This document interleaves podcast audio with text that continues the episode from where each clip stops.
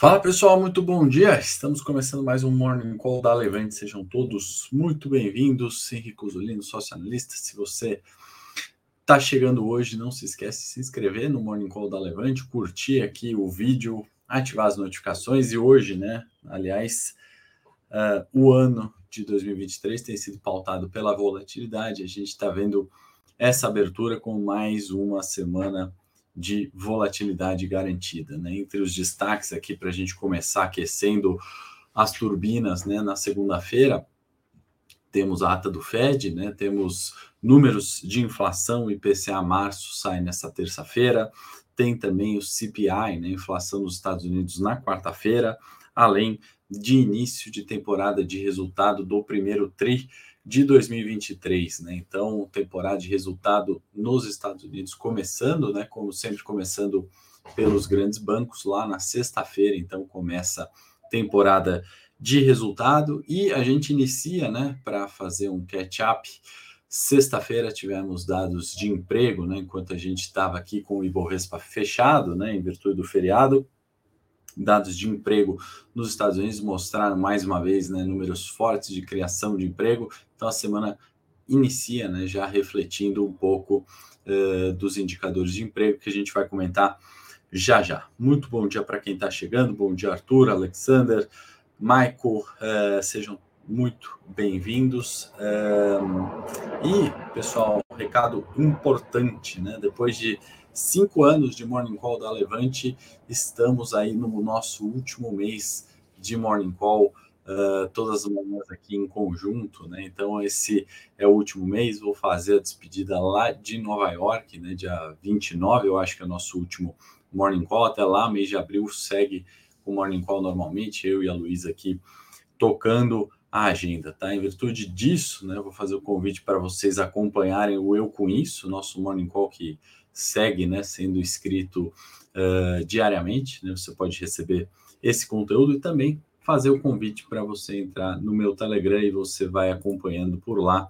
Se a produção conseguir adicionar aqui na tela, temos uh, meu Telegram também que você pode continuar acompanhando as notícias aí de forma gratuita. Tá? O motivo disso é para a gente conseguir né, uh, dar mais atenção para os clientes, ter mais cuidado no sentido de elaborar novos conteúdos, tá? E também, obviamente, é, evitar né, algumas cópias aí na concorrência, que às vezes pegam alguma notícia aqui, alguma ideia exclusiva, sem falar mal da concorrência, e aí acaba é, vendendo aquilo que a gente tem aqui como gratuito, tá? Então, pode voltar para mim, produção, a gente vai ter obviamente, um contato muito mais próximo com aqueles que já são assinantes, né, que já são clientes.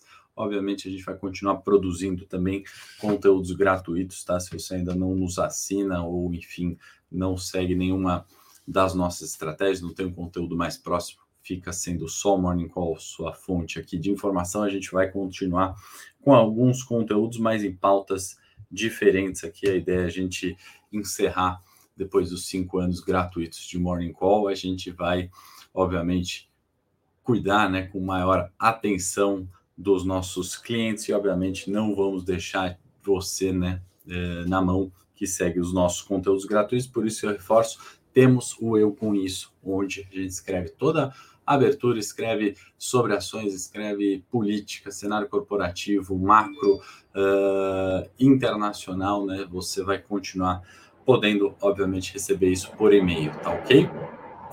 Bom, vamos então para a pauta aqui, produção, se puder me ajudar já a colocar os nossos índices globais de abertura. Uh, último mês, Mandinha, porque o último, acho que expliquei aqui, né, Marlon Alexander também, muito bom dia. Uh, seguiremos na nossa pauta, então. Abertura que vem ali de cenários mistos na Ásia Pacífico, né? Nikkei e Hang subindo 0,42, né? Fecharam em alta, em contrapartida, CSI 300 S&P australiano em queda, leve queda de 0,25. Abertura positiva, né? Na Europa, maioria dos índices ali é, no terreno positivo e a hora que a gente vai colocar aqui já a abertura dos índices futuros, né? A gente está falando dos fechamentos ali uh, da última semana, índices futuros negociando agora, né? Europa no terreno positivo, majoritariamente, Estados Unidos em, em direções opostas, né? Dow Jones subindo, demais índices S&P caindo juntamente com o Nasdaq, tá? Mercados futuros Ásia Pacífico, né, seguindo os fechamentos, CSI 300 S&P no negativo, índice Nikkei subindo agora, recuperando parte, uh, uh, ou melhor, né, continuando com sua alta, e aí eu dizia recuperando parte, porque o Ien né, acaba acelerando suas quedas. Se quiser voltar para mim aqui, produção, num reforço, né, que o Banco Central japonês acaba né, de anunciar que vai, de fato, continuar com política monetária estimulativa, ou seja, juros lá embaixo no Japão, estímulo econômico segue por lá no BOJ, isso faz com que o iene acelere suas perdas ali frente ao dólar. Tá? Quando a gente vai para as commodities, agora estou dando trabalho para a produção, por favor, obrigado. É, a gente está vendo né, o petróleo que subia pela manhã, né, quando estava montando a pauta aqui do Morning Call, virou para o negativo, né, praticamente no 0 a 0 WTI e o Brent, lembrando, né, recuperação forte ali dos preços né, nas últimas semanas, isso certamente influencia de forma positiva o nosso Ibovespa, dado o peso relevante de Petrobras. Minério de ferro fechou no terreno negativo, 0,63 de queda, aqui o contrato DCI que a gente acompanha, né? E no ano ainda sendo um hedge, né? Uma segurança, o minério de ferro subindo 10% no ano, tá? É, vamos aqui falar um pouquinho, né? Já que é temporada de resultado, antes de entrar no primeiro viés, né? E comentar payroll, volatilidade, voltar nos juros, né? Que parece o, o a única preocupação dos mercados, né, quanto à subida de juros e inflação no ano, e isso tem determinado sim a tendência no S&P. Vamos entrar um pouquinho agora no micro, né, olhar nessa análise que a gente faz sempre é, top-down, né? Vamos olhar o bottom-up, né? Olhando de, de baixo ali do micro até chegar no macro, taxa de juros, que certamente influencia em todo o restante, né? Aqui eu trouxe um gráfico, né, que a gente compara é, deixa eu diminuir a legenda e, e, a gente compara aqui a projeção né, de vendas é, das empresas, né, o número de vendas é, do S&P com a margem, né, já que a gente está entrando em temporada de resultado, né, e a gente vê que de forma bastante interessante a linha branca aqui, né, a projeção para os próximos 12 meses de venda, né, nas empresas, né, sales subindo né? Enquanto que a margem caindo, né? O que, é isso aqui? É um reflexo do que a gente vai ver, né? Já antecipando toda a temporada de resultado, como a gente gosta sempre de fazer, né? Não adianta a gente olhar é, a análise pós-números, né? A gente tem que se posicionar e ver se os números vão confirmar ou não a nossa análise, né? Aí que tem valor, uma estratégia de alocação de capital. Então, vale a gente fazer esse estudo pré-temporada de resultado. Né? No pós, a gente pode avaliar ali onde acertamos, onde erramos, onde tem risco maior, onde tem risco menor na economia, mas onde tem valor né, para investimento é no pré-resultado, no pré-fato. Né? Depois que sai a notícia, a informação ela é igual para todo mundo, e aí, em teoria, né, os mercados se ajustam, não tem geração de performance. Né? Quando a gente está falando de um crescimento de vendas, né, uma deterioração de margem, a gente está vendo justamente o reflexo disso que a taxa de juros está impondo para a gente. Né? As empresas, para venderem mais, né, ou vão ter que gastar mais com marketing, ou vão ter que dar mais descontos, ou elas vão ter que é, chegar de forma mais rápida é, nos seus consumidores. Né? Então, de forma geral, a gente está falando é, de maiores gastos, né, para continuar é, um, um nível normal de vendas ou projeção de crescimento de vendas, como a gente está vendo aqui. Essa temporada de resultado não vai ser diferente, né? Continuidade dessa tendência, onde aquelas empresas mais alavancadas, né? aquelas empresas que já estão né, com margens muito apertadas, né? não vão ter muito espaço de manobra, né? não vão ter é, como crescer lucros né, nesse cenário onde que é, a taxa de juros está impondo um custo financeiro maior. Né? Então, já fazendo isso uh, de, de, de, balanço, né, de, de reflexo do, da temporada do primeiro TRI, aqui comentando, né, que sendo Estados Unidos começa na sexta-feira com os bancos, uh, aqui não vai ser diferente. Né? Então, momentos de rebalancear a carteira, né, fazer ajustes de estratégias, né, são já mais do que devidos. Né? Você não está olhando ainda para uma carteira uh, nesse sentido, né? Se você ainda tem um peso grande naqueles setores, né, naquelas empresas que as margens já são extremamente comprimidas, né? Uh, fique atento, né? Vale fazer essa re, é, rebalanceamento, né? Vale também a gente ter muita atenção que por que a gente fala tanto de taxa de juros e por que isso dita tanto o rumo dos mercados. Né? Num outro sentido, né, a gente tem os gastos financeiros das empresas, né? A hora que a gente olha no micro, né, seja financiamento, seja uh, empréstimos uh, e até a, a, parte de novos investimentos, né, diminuindo. Né? Então a empresa procura não fazer novos investimentos, novos gastos, uma vez que seu gasto financeiro, né, despesas financeiras subindo. Tá? Então o que eu tentei representar aqui com esse gráfico é justamente isso. Ainda que a gente cresça em vendas, né, ou cresça receitas, margens menores, margens menores refletindo em lucros menores. Então, naquela análise simples, né, que a gente faz assim, poxa, preço-lucro uh, do Ibovespa está descontado. É... Em que sentido, né? Para qual empresa? Vale a gente refinar muito bem essa análise micro, né? Vendo macro, obviamente, de juros, de uh, inflação, etc, etc.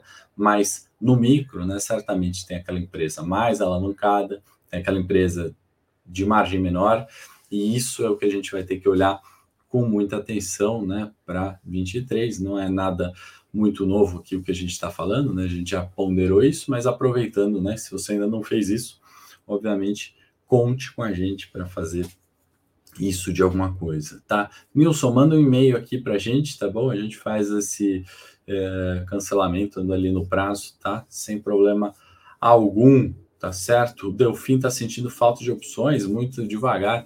Delfim, a gente entrega no mínimo quatro opções, né, na operação Fênix. No lucro, acima de tudo, ainda tem, além dessas, né, tem uma, uma o dividendo sintético, né, que a gente chama, uma, uma estratégia adicional para quem tem papéis em carteira ali, né, a fim de proteger ou gerar um dividendo mensal recorrente, né? Então a gente entrega ali de uma forma é, conforme a gente promete, a gente entrega muito além na realidade, né? Inclusive, acho que o mês de é, tanto fevereiro quanto março, né, a gente entregou muito além das quatro, tá ok? Mas hoje provavelmente deve sair alguma nova oportunidade, certo?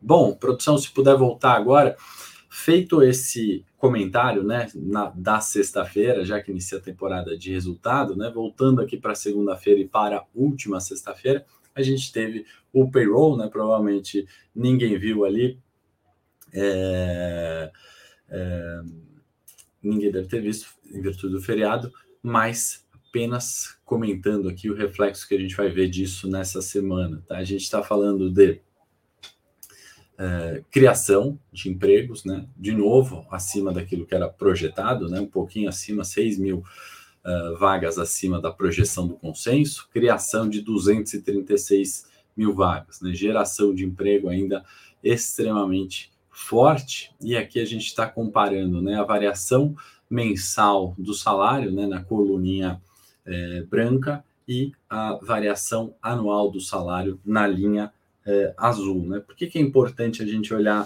número de emprego nos Estados Unidos? Né? Para quem ainda nunca viu um indicador do payroll. Né? Primeiro ponto, quanto o mandato do Banco Central Americano é duplo. Né? A gente está falando de uh, inflação na meta, é um mandato, e emprego ótimo é o outro mandato. Né? Se a gente tem uma taxa de desemprego nos Estados Unidos 3,5, né? isso é um nível bastante confortável. Fed segue é, é, cumprindo ali a sua, a sua missão no pleno emprego, né? Inclusive reduziu, né, com essa geração de emprego 236 mil, veio de 3,6 para 3,5, seu patamar historicamente baixo nos Estados Unidos, tá? Nesse quesito, ótimo, Fed mandando bem. Só que quando a gente tem um nível ótimo de emprego, né, isso é inflacionário, né? E a gente olha aqui no detalhe o, o, o, o, aumento né, do, dos salários, né? Ou está é, olhando nesse sentido, né, desde março de 22, um decréscimo dos salários anuais, porque não adianta você crescer emprego né, e uh, eventualmente não crescer salário. Né? Não é um problema, na verdade, de trabalho lá nos Estados Unidos. Né? O ponto de olhar o crescimento de salário e de emprego é para ver quanto de inflação isso vai gerar, né? Se a gente tivesse o além do plano emprego, né, um aumento muito forte nos salários, né, como a gente viu aqui desde 2021 até março de 22, por exemplo, esse é um processo, né, mais preocupante no sentido de inflação. Né? O, o, que se estima agora é que um declínio do salário e talvez uma manutenção do emprego ou geração do desemprego vai fazer com que o Fed traga uh, o seu segundo mandato ali de meta de inflação também sendo uh, atingido com sucesso. Tá? Por enquanto, né, esses números de emprego trouxeram uma expectativa de que o mercado né, uh, justifique e entenda essa subida de juros, como a gente vem pautando aqui, né, a inflação está muito além da meta, né, o Fed nesse mandato de inflação está muito aquém, não dá para a gente estimar que os juros acabou de subir. Né? E aí vale a gente olhar o, é, o, o o, o que o mercado né, espera, né, linhazinha branca ali, de uma taxa terminal do, uh, dos juros nos Estados Unidos, né? Que a gente está falando em 5,8, né? Lembrando que em fevereiro, né, essa taxa foi muito maior, né? Deixa eu até tirar a legenda aqui que está atrapalhando a gente. É, em março, né, onde o mercado estressou, veio para 5,8, né? Imaginando que o Fed vai ter que subir muito mais juros uh, do que se esperava até então. E a maluquice do mercado, né, a dificuldade, a volatilidade, toda essa é, insatisfação, né, seja do investidor, pessoa física, seja do, do institucional, seja do gringo, né, na Bolsa Brasileira ou em outros mercados emergentes, né, é realmente um reflexo dessas expectativas, né, desse pêndulo, né, como é, o, o, Howard Marks fala muito bem, né, oscila entre pessimismo e otimismo, né, e aí nessa reversão de projeção de juros, né, do 5,80 descendo para é, abaixo de 5, né, naquele início de março, é onde causa a turbulência, né, onde causa aqui é, a perda de capital, onde causa para aqueles que estão muito alavancados, né, tira é, de jogo, né, aqui os bancos quebram, né, que as empresas é, acabam se atrapalhando em projeções ali de, de, de é, em posições muito definitivas, né? E eu acho que 2023 está nesse limiar, né, entre essas grandes variações de projeção, né, onde parece ser um consenso até março que o, o Fed não vai parar de subir juros, de repente o Fed é, não pode mais subir juros e com o emprego, dados de emprego na última sexta-feira, né, o mercado entendendo aqui que mais 0,25 cabe, né, e volta essa projeção de juros, tá? Então volta aqui para mim, produção, porque acho que esse é o ponto central aqui para a gente pegar não só o viés dessa semana, mas é, do ano, né? E aquilo que a gente tem pautado é, de forma bastante é, assertiva, né?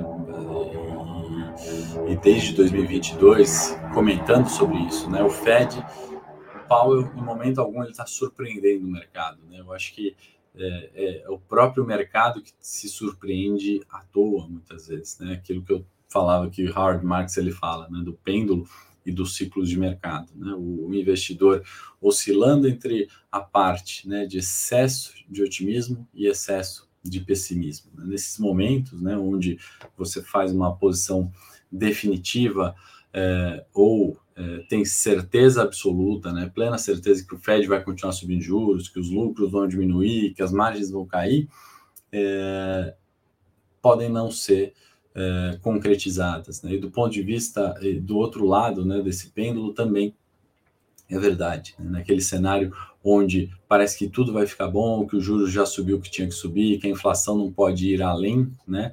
É, que quem já quebrou, quebrou, né? Empresa que faliu, que está alavancada já faliu, e isso não pode acontecer com outras, né? Também causa essas mudanças de perspectivas, né? E aí eu falo mercado, né? Eu falo os investidores se surpreendendo por si só, né? Porque o Fed ele sempre acaba falando, né? Data depende, né? A cada reunião ele vai decidindo como sobe juros, né? O próprio Copom aqui tem uh, falado muito sobre isso, né? Então, se inflação está além da meta, o Banco Central vai subir juros, é, é, a cartilha, não adianta a gente se iludir e falar que não, né? A inflação nos Estados Unidos pode mostrar um sinal ou outro de arrefecimento, né? Uh, a gente viu uma queda ali nos salários, a gente ainda viu um número forte de criação de empregos, né? E aí possivelmente essa taxa de juros, né, se mantendo elevada por mais tempo, vai causar um aumento de desemprego. Aí sim a gente vai ter mais confiança, né, e mais robustez em falar que os juros já subiu muito, né? Que isso não vai refletir em apertos das condições uh, econômicas, né? Aliás, se a produção puder colocar o gráfico ali, é, esse é o índice Bloomberg, né, de é, condições financeiras, né? Partezinha vermelha, aperto, uh, condições financeiras mais difíceis, né? Partezinha verde, né? Condições econômicas mais fáceis. O ano de 22 foi isso, né? O ano de 23 muito provavelmente vai ser isso, e esses picos né, de condições econômicas, né, condições financeiras afrouxando, né, são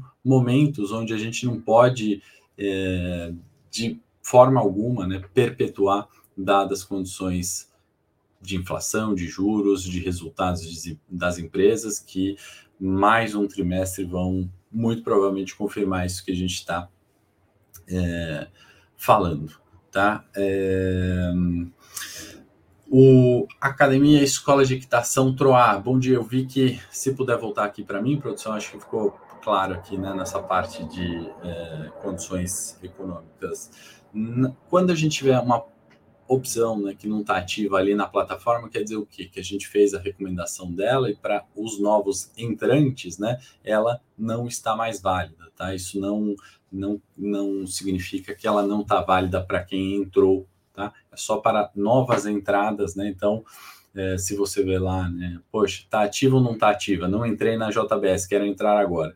Vai na plataforma, vai ver que está inativa, essa para novas entradas, no sentido de que se você já entrou, não é para fazer nada ainda, a gente vai sempre comunicando o que deve ser feita com uh, as opções, tá? Ali, ativo e inativo, sempre para novas entradas na plataforma, tá? E sempre fiquem à vontade ali, o suporte é praticamente 24 por 7, né? A operação é, de é, é, tirar dúvidas, né? Tudo isso, fiquem à vontade para mandar um e-mail, chamar no WhatsApp, ok?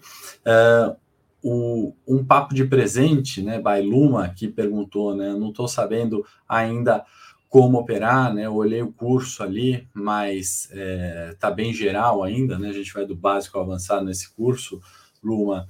É, chama a gente, né? A gente tem tutoriais ali, né? De compra e venda também na plataforma, né? Se ainda não sabe como operar, chama a gente, a gente acompanha você ali no passo a passo para você executar as ordens. Bom dia para quem está chegando agora, né? Já vamos para a pauta Brasil, e é mais ou menos o que a Milton está falando, né? Se a inflação está acima da meta, aumenta a meta, simples assim, né?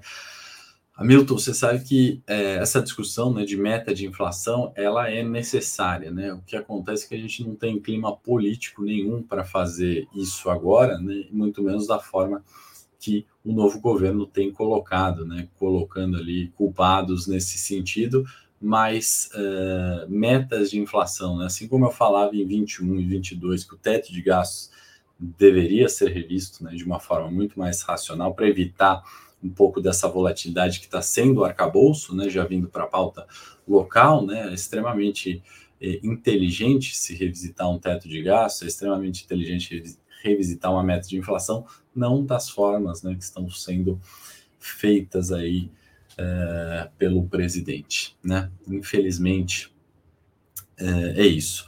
Quando a gente está falando né, de arcabouço né, de, de viés local, vindo um pouquinho para a pauta Brasil, uh, a gente está falando de clima político ruim, né? mais do que condições financeiras, né? não, tem, não trouxe nenhum gráfico hoje para representar um pouquinho da relação de vida PIB, para representar a taxa de juros real, uma das maiores né, em emergentes incomparáveis. A gente está falando muito mais de volatilidade em relação ao clima. Né? O arcabouço fiscal que também vai adicionar né, volatilidade nessa semana, deve ser é, enviado ali, discutido no Congresso, já com certo atraso, né, a expectativa já era de, de muito antes né, para essa discussão. Isso vai trazer, obviamente, mais volatilidade, mais incerteza, né? Aquela, aquele momento onde que se abre linha a linha ali para discussão, ou você vê um, um, um deputado ali de, de oposição, ou um deputado do próprio governo, né, é, defendendo, criticando essas essas é, medidas, né, essas não medidas, mas o que está sendo colocado né, na nova lei fiscal, vamos colocar dessa forma, é, vai trazer, obviamente, volatilidade, né, principalmente nos gastos ali de saúde e educação, né, que vem é, podem crescer acima da inflação, independente do, do cenário né, de, de, recessão. Isso é um ponto que me chama atenção. Com isso, né, o Focus, aquela, aquele relatório que é o consenso de mercado, né, aquele relatório que sai todas as segundas-feiras, já projeta hoje né, um aumento é, de inflação em 5,98, né, veio de 5,96, então a gente está vendo né, índice de inflação é, aumentando. Em relação, né, se tivermos maiores gastos, né, gastos que crescem além da inflação, é, a própria expectativa de que isso gerará mais inflação, gera mais inflação, o foco já põe isso na conta, e PIB, né, do lado contrário, decrescendo, né, de 1,48 para 1,44. Uh, Além do que, uh, para mercados, né, onde a gente teve 82 bilhões de resgates, né, no primeiro trimestre, onde a gente viu performance, né? Estou até tentando é, abrir aqui para comentar de algumas performances, né? Mas a gente está vendo fundos, né? Uh, long bias, né? Em, em, em 24 meses ali, né? Perdendo uh, forte, né? Para o benchmark, para o Ibovespa, né? Se a gente pegar um mês de março, né? Temos aí long bias, né? Fundos long bias são aqueles que podem comprar e vender ações, né? É, caindo aí 10% no mês de março, tá? Temos é, 20 fundos que caem a, acima de 4% em março, né? Então, assim, fundos renomados, aqui eu não vou citar nomes, porque parece que eu quero falar mal do gestor, e pelo contrário, né? Não tem nenhum gestor ruim aqui, não tem nenhuma gestora ruim nessa lista, né? Só estou querendo colocar porque 20 fundos, né, uh, long buys que compram e vendem, né, eu estou fazendo essa comparação porque segunda-feira tem o trade dos cinco dias, né, tem nossa carteira semanal e ele se, é, se, se, se, parece muito com o long bias, né, se ele, ele tem o intuito uh, de comprar e vender ação, né, ele tem esse, esse objetivo do trade de cinco dias, começando segunda, saindo sexta, né? Aí eu acho que é o grande diferencial porque a gente fica fora né, do final de semana onde as coisas mudam e mudam muito rápido, como a gente está vendo, e volta a se posicionar na segunda. Né? Então, você não tem dor de cabeça. Né? Se o mercado abre derretendo na segunda-feira, a gente não tem posição em ações. Né?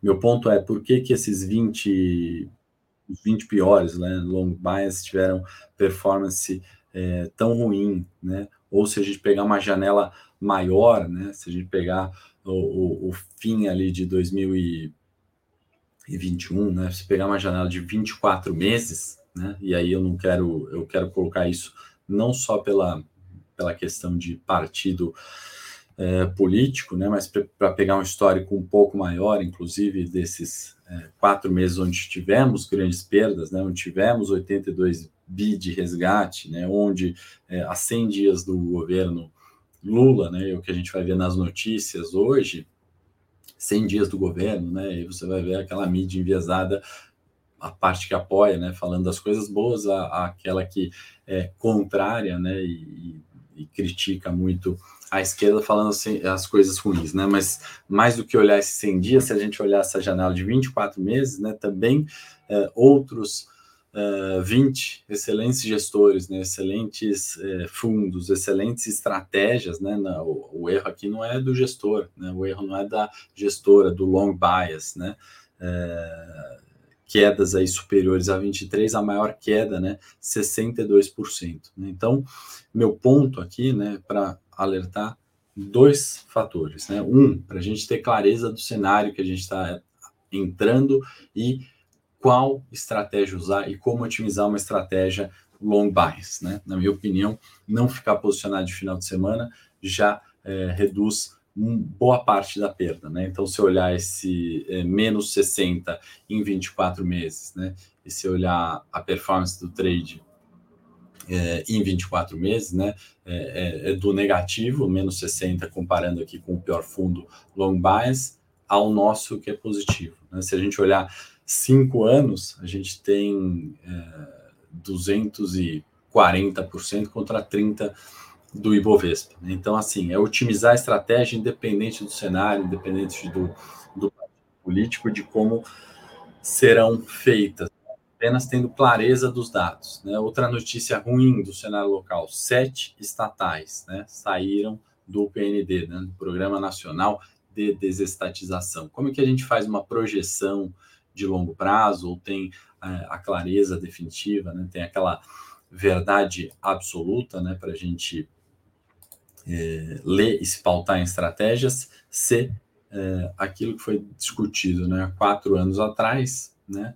tira sete estatais importantíssimas, entre elas o, os Correios. Né? Não é à toa que saíram 82 bi é, da indústria, não é à toa que 100 dias de governo, a gente vai ver essa notícia, mas o fato ali, né, do que aplicar e de como ter retorno, né, uh, vai ficar perdido ali nas entrelinhas. Então, ter clareza desse cenário, tá, pessoal? Eu vou aproveitar de novo fazer o convite para quem não está no meu Telegram, entra no meu Telegram, se a produção puder colocar aí na, no link na tela. E lembrando que a gente vai encerrar nosso morning call gratuito da Levante, né, no, em abril, tá? Esse é o último mês que a gente está fazendo esse conteúdo gratuito, por isso que eu estou destinando aqui ao Telegram e também ao Eu Com Isso. Não sei se a produção tem o link do Eu Com Isso, que é onde a gente escreve todo o nosso morning call, abertura, cenário internacional, empresas, né? Isso a gente vai fazer, continuar fazendo de forma é, gratuita, tá? Em alguns canais. A ideia de encerrar depois de cinco anos é justamente estar mais próximo dos nossos clientes, é produzir mais conteúdos específicos, né? E cuidar mais uh, ainda de vocês que sempre confiam em nós, tá? Quem está nos conteúdos gratuitos teremos, né? Vamos continuar com algum material. Só esse essa pauta, né? Morning call todos os dias ao vivo aqui é que vai ser encerrado, tá? No mais, a gente vai continuar sempre com esses conteúdos. Eu ir para o Morning Call técnico uh, e depois ainda tem a live exclusiva do trade dos cinco dias, essa estratégia semanal que uh, se parece aí com long bias, né? A gente pode comprar e vender as ações isso favorece né, a nossa performance num cenário sem direção ou num cenário de queda de bolsa também, né? Não é investir, não é só ganhar com a alta, né? Com valorização dos papéis se fosse isso no Brasil, especialmente ia ser bastante difícil, né? O Bovespa está em queda desde junho de 2021, né? Onde alcançou 131 mil pontos e de lá para cá foram só topos descendentes, é o que a gente vai falar no Morning Call, tá bom? Vamos uh, entrar ao ar, uh, ao vivo agora no Morning Call Técnico 9 e 5, tá bom? Forte abraço, excelente semana a todos.